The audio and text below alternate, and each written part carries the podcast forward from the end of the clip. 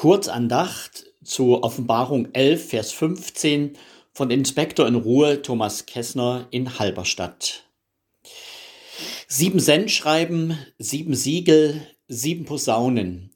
Dadurch waren die bisherigen Kapitel der Offenbarung gegliedert. Von Bedrängnis und Not, von Leid und Bewährung war reichlich die Rede. Nun erklingt die siebte Posaune und mit ihr ein strahlendes Loblied.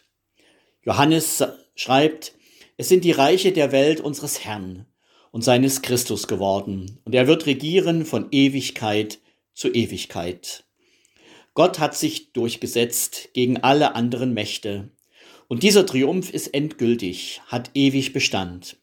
Dass dies so kommen wird, am Ende ist so gewiss, dass es in diesen Worten in der Zeitform der Vergangenheit ausgedrückt wird, obwohl der Kampf der Finsternis noch kommen wird, wie in Kapitel 12 bis 19 der Offenbarung beschrieben.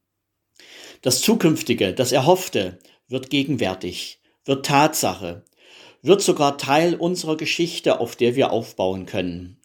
Jesus Christus herrscht als König, alles wird ihm untertänig, alles legt ihm Gott zu Fuß, aller Zunge soll bekennen, Jesus sei der Herr zu nennen, dem man Ehre geben muss. So dichtet 1755 der Dichter Philipp Friedrich Hiller.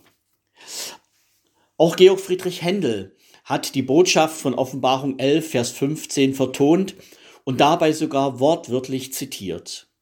Das Halleluja im Messias von Händel ist eines der bekanntesten Stücke klassischer Musik. Es ist erfüllt von strahlendem Jubel. Zwischen die Halleluja-Rufe sind die Worte aus Offenbarung 11, Vers 15 gefügt. Das Königreich der Welt ist fortan das Königreich des Herrn und seines Christ, und er regiert auf immer und ewig. 1741 in England komponiert, beschreibt der Messias mit Bibelworten Leben und Botschaft Jesu. Das Halleluja markiert den Abschluss des Erlösungswerkes. Gottes Herrschaft ist Gegenwart und das lässt aufjubeln. Es heißt, der englische König Georg II. Sei beim ersten Hören begeistert aufgesprungen. Vielerorts ist es üblich, dass sich die Hörer an dieser Stelle von ihren Plätzen erheben. Im England stimmen die Konzertbesucher ein in das große Halleluja. Wir müssen nicht auf unseren Einsatz in den himmlischen Chören warten. Wir haben Anlass schon jetzt, Gott aus vollem Herzen zu loben. Ganz besonders in dieser Adventszeit. Seien Sie gesegnet, Ihr Thomas Kessner.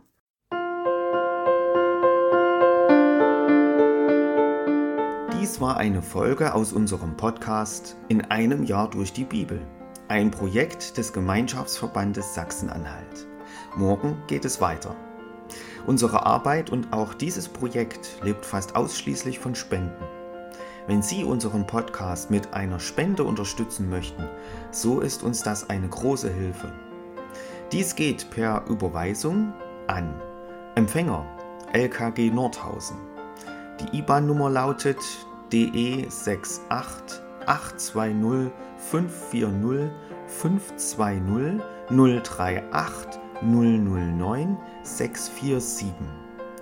Wenn Sie eine Spendenbescheinigung benötigen, dann geben Sie bitte Ihren Namen und Ihre Anschrift mit an. Ganz herzlichen Dank. Nun wünsche ich Ihnen einen gesegneten Tag und freue mich, wenn Sie auch morgen wieder mit dabei sind. Viele Grüße, David Israel aus Nordhausen.